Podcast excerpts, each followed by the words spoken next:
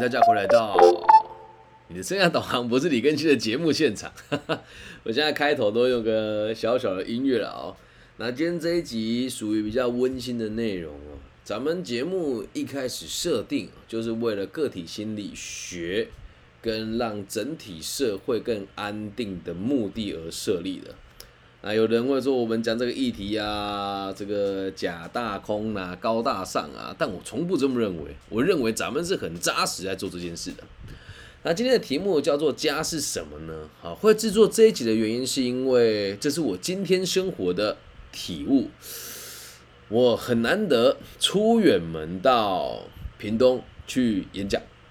那对我而言很难得的原因，是因为倒也不是屏东远，是因为这地方对我很陌生，而且就我过去的经验，它很容易会让我有可能迟到，因为火车会误点呐，还有很多观光客要去垦丁啦，然后又加上最近的这个台铁的罢工事件啊，我要坐高铁转台铁嘛，那同时又。也也刚好最近事情比较多，然后前阵子身体有点状况，眼皮一直跳，就一直都很焦虑。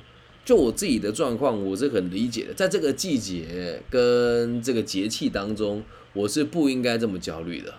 于是呢，在我今天准备要出门的时候，其实我已经心心情焦虑好几天了。在我要出门的时候，早上我就。还是故作坚强啊，因为我要先载女儿，在我们小公主去上课，然后去上课的时候，女儿就看到我脸色怪怪的，我觉得我很焦虑这件事情，家里的人都一定是知道的。她就跟我讲说：“芭比啊，你开车开慢一点，要小心哦，要想我哦啊！如果你想我的话，就记得看我给你的画哦。”哦，对，她有画一幅画给我，说：“好好好。”那时候觉得心里很踏实，就确实就很焦虑，我也不知道自己在焦虑几点，这种感觉就很像。二零一七年的时候，我被人家骗去广西南宁软禁起来之前的那种感受，然后回到家之后整理一下行李，跟我的爸爸妈妈说，这个待会我要出门了。那原本其实在家里面，我现在也算是家里的经济支柱跟家里的顶梁柱嘛。爸爸妈妈也准备退休了，那我也都假装自己很坚强，实际上我也蛮坚强的啦。但是呢，就要出门之前，我就突然眼皮又开始跳，然后我就只是嘟囔跟我爸妈说。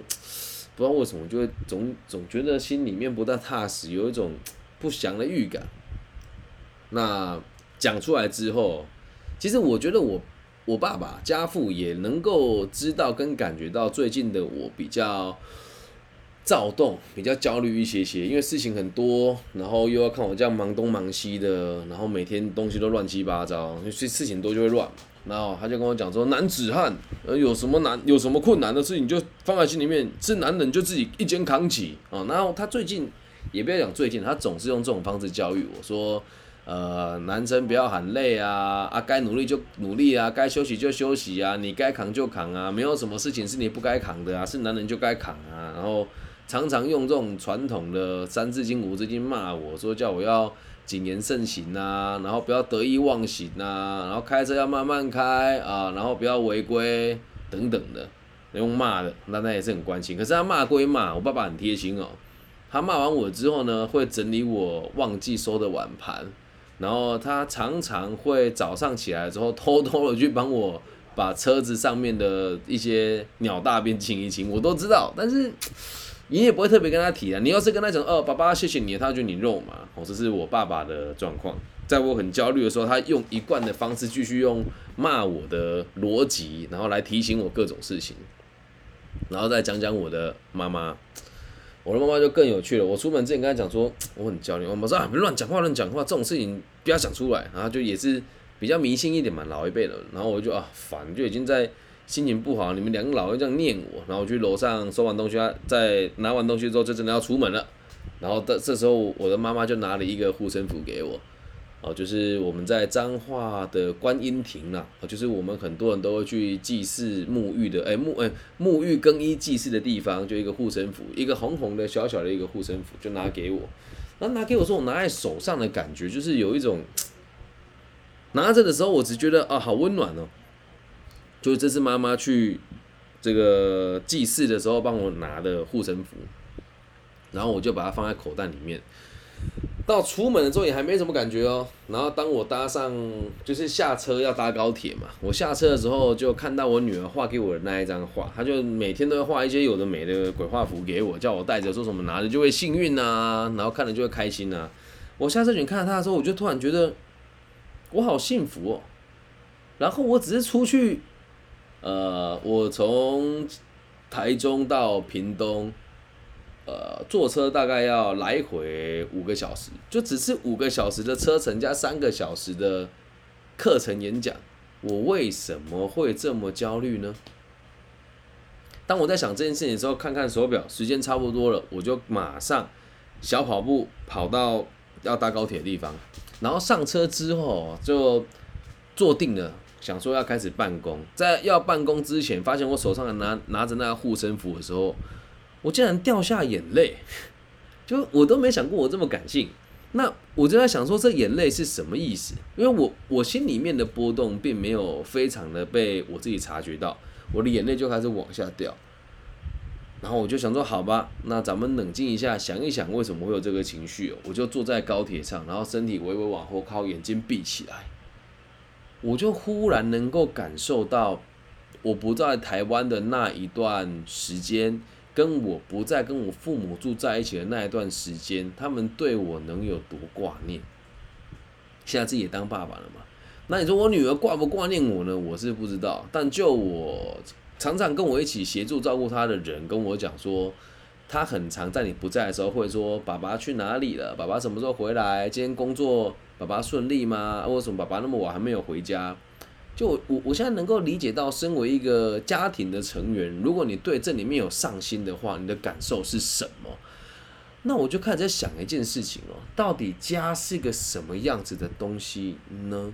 那有没有人没有家？那有没有人有家却不像家呢？我想到这个时候，就突然觉得心又更痛了。在我的辅导跟咨询的范围当中，有很多人的家是不像家的。甚至真的有很多人是真的从小出生就没有家的，特别是育幼院的小孩子，他们很多真的是没有家。然后有的是爸爸妈妈说无法照顾他，但美其名呢都是无法照顾他，实际上就是自己在外面吃喝嫖赌，然后把孩子丢给孤儿院，这种的家庭也很多。我在想，我是多么的幸福，才能够拥有一个这么健全又完整的家庭。就有一种觉得是，如果没有成为爸爸妈妈，你永远都无法理解爸爸妈妈为什么如此的焦虑这种感受。那我就在思考一件事情是，那在过没没多久以后，女儿现在也五岁了嘛，那明年就要读小学了，那小学读完就要读中学，中学读完就要读高中，高中读完就要读大学。如果独立一点，跟运气好一点，搞不好在初中毕业他就不住在家里了，啊，就觉得家这个东西啊，就来来去去，然后聚聚散散啊，然后离巢又回巢，离巢又回巢，好像看着孩子大了让他走是件开心的事，但走了之后混得不好又回来，觉得又气馁，又觉得懊恼，但又不应该苛责他。于是我就在想一件事是，到底家的存在是什么？我们要如何去定义它呢？那不禁就又让我想起了本节目的设立宗旨：个体心理学跟让社会安定哦。我记得欧阳修有讲过“修身齐家治国平天下”，这恰恰好与阿德勒博士的这个社会兴趣以及传统我们讲古印度哲学家释迦牟尼的想法是一样的哦。呃，跟大家解释一下，人生呢只有三个烦恼。再次老生常谈，以个体心理学来讲，就是 工作、交友跟爱情。那你说哪个最难？呃，肯定是爱情嘛。你说老师，等一下，那你说家庭跟工作、交友跟爱情，好像八竿子打不着哎啊！不要紧张，听我解释哦。所有的家庭，理论上百分之八九十。都应该来自于爱情，没有爱情就很难有小孩。那你说，老师，我们有一些人就真的为了钞票而嫁？那我只能跟你讲，即使是为了钞票而嫁，也是你跟那个人已经决定好要为彼此负责任一辈子。这个就叫做形成家庭的要素，通常会来自于爱情。那很多人会讲说，我觉得这是歪理。那同志朋友也可以成立家庭，必须得说从个体心理学的角度出发，同志朋友的目的是为了逃避家庭的责任。这不是我说的，是阿德勒博士说的。也欢迎各位心理师跟心理学家，麻烦你认真看完《自卑超越》再来讨论这个问题哦。说那站在这个家的角度，既然是从爱情出发的话，那我们就有个想法。今天早上有一个马来西亚的频道跟我说，在上面写说什么家庭就像职场一样，你有很多不公平，哎，都是一个家了，咱们就不应该讲公平不公平，就不应该去计较。为什么？如果你把家庭的工作当成职务来讲的话，你一辈子都觉得不划算了。你说像我女儿五岁，她能干嘛？什么都不会，折衣服折乱七八糟啊！好了，现在折的好一点点了，那它的功能几乎是零啊。我们为小朋友付出，为爸爸爸妈那一辈的人付出，你还想得到回报啊？别傻了！所以绝对不要把家庭当做职场哦，也不要把就是家庭的人当成朋友。朋友其实和家人还是有一段距离的。家人之所以家人是有原因的，让我解释给大家听哦。所有与爱情相关或是与家人的这个亲情相关，都应该要做到在乎对方比在乎自己多。在乎对方比比你在乎你自己还要更多。一旦这个东西成立了之后，这个家的人才真正的能够互相扶持跟成长。很多人的爸爸妈妈会计较谁付出的多，甚至是现在我算是比较幸福跟比较幸运的，呃，自己一个人就是离了婚之后带着小孩，然后有有有几个很愿意帮忙的朋友会协助我带小孩。我的爸爸妈妈也从来没有计较过说。诶，别人的爸爸妈妈都不用带小孩，怎么我们就要带？不会，他们对我的在意绝对多过于在乎他们自己。那我的爸爸也跟我讲过，只要你时间上不稳定，或者是无法接小孩，你一通电话我就帮你接小孩。那这是他们对我的在乎，我比在乎他们自己多。那至于我嘛，我觉得我没有像我的爸爸妈妈那么伟大。说真的，我还是比较自私一点点。但这个真的是想起来，我觉得愧，我就觉得有点。愧疚，呃，曾经在很小的时候读过了一篇文章哦，他说：“我而恶我由他恶，莫让他而恶我。”我今天在做这个节目计划的时候，在想这件事情啊，也确实是从我的爸妈角度出发，我能够理解他们觉得他们把我照顾好没有就就好了。那至于我有没有照顾好他们都没有关系。也是因为他们给我这样子的观念哦，我面对我的爸爸妈妈，我相对还是自私一点点的。但是我面对我女儿的时候，就会变成是也是百分之百的奉献给她。所以在一个家哦，你说它是个什么东西哦？我们不能把它定位成东西，它是一种关系，不一定要有血缘的存在，不一定要有血缘的存在，只要你愿意跟这个人。付出关心超过于付出你自己，那家的概念就出现了。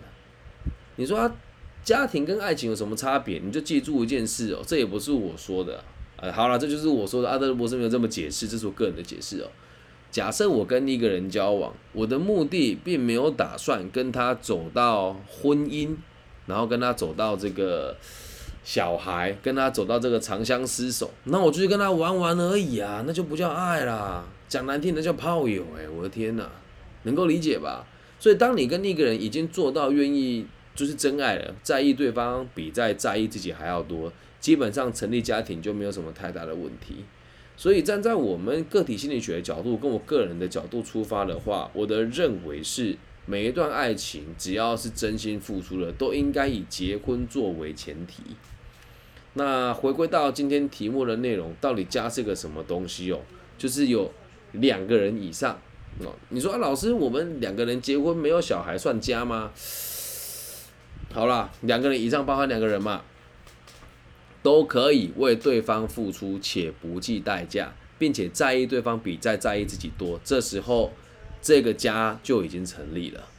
那这个方法能够让你去检视你们家像不像家，一定会有很多人听完这一集说，我的爸爸妈妈就有就没有这么无私啊。那我只能跟你讲。恭喜你，你即将为你们的家奠定下最好的基础。只要有一个爸爸妈妈能够贯彻这个理念，并且把这个理念给他的小朋友也贯彻下去，社会就会安定很多。家就是这个样子。无条件的付出，并且在意对方比在在意自己还要多。它不是一个东西，它是一种关系，不一定要有血缘，理解吧？所以我个人认为，我和我直播的朋友跟我的这个听众朋友，我有没有在意你们比在在意我自己多？吼，在我的世界是有的，但是我在意你们一定比不上我在意我的家人，这是肯定的。所以它这里面的层次是很微妙的。我对你们也是在意你们比在意我自己还要多，所以要我牺牲某部分的工作时间和我的粉丝或者和我的听众互动，我是绝对愿意的。但是别人不一定会愿意这么待我，所以你现在自己看哦，你听我的节目，或是你知道我这个人，知道我李根熙，知道我的言行举止，也知道我的存在，但你也没有在意我比在意你自己多啊，因此我和你就不会有更多的交流。但在我的生命当中，确实有几。确实有几个过命的兄弟，或者是这个特别好的伴侣，呃，曾经的伴侣，或是现在的伴侣都一样。只要我们能够在意彼此比在意自己还要多，那关系就能够维持哦。所以，如果以我自己为例子的话，我确实都把我的需求摆在很后面，因此和我相处人，大部分的人都是开心的。但这我也只能说，就即使做到这个份上，还是有很多人不顺眼。所以要成立一个家没有那么容易。阿德勒博士曾经讲过，没有对的人，只有对的方法。我完全认同这句话。但如果你今天在意一个人很多，超过于你自己在意你自己，而对方却没有那么在意你的话，那你自己就要考虑到底要不要这么做。还有，到底是什么原因他不喜欢你？回归到我们今天的题目的主题，家。啊，如果你也是有家的人，请你这么面对你的家人。那假设你是没有家的人，想要成立一个家，记住这个逻辑跟原则，它是一个强而有力的后盾。不管发生什么事情，都会有一个港湾等你回来停靠。你如果跟我讲，老师我好可怜哦，我没有家，我没有家人，那试着跟我一起练习，把我当成你的家人。只是在我的世界里面。会有更重要的几个我真实要去照顾的爸爸妈妈、女儿的这些角色，那剩下的人我确实可以做到在乎你比在乎我自己还要多，所以也可以说跟每个人都可以是家人吧。那在做这一集计划的时候，我在想一件事情啊，我对每个人都可以做到这个份上，那伤害我的人比较多，还是照顾我的人比较多呢？老实讲，这一路走来，伤害我的人是比较多的。但随着你年纪越来越大，你就会发现家也是一个假想的存在，因为它是一种让大家练习如何大爱跟无私，还有奉献跟人人为我的最好的第一步，也就是个体心理学里面所提到的良好的社会意识跟优越情节，能够理解吗？但是讲的那么大，就又很像太过于高大上了，所以先从家人开始做起。那我们的终极目标是什么？是希望我们自己都可以做到，真的可以为这个天下的每一个人都在乎别人比再在乎自己多。每个人都这么互相依偎，都这么互相付出的话，那世界就太平了。不要跟我说什么你是理想主义者，在我的社会，诶，在我的组织当中，跟在我。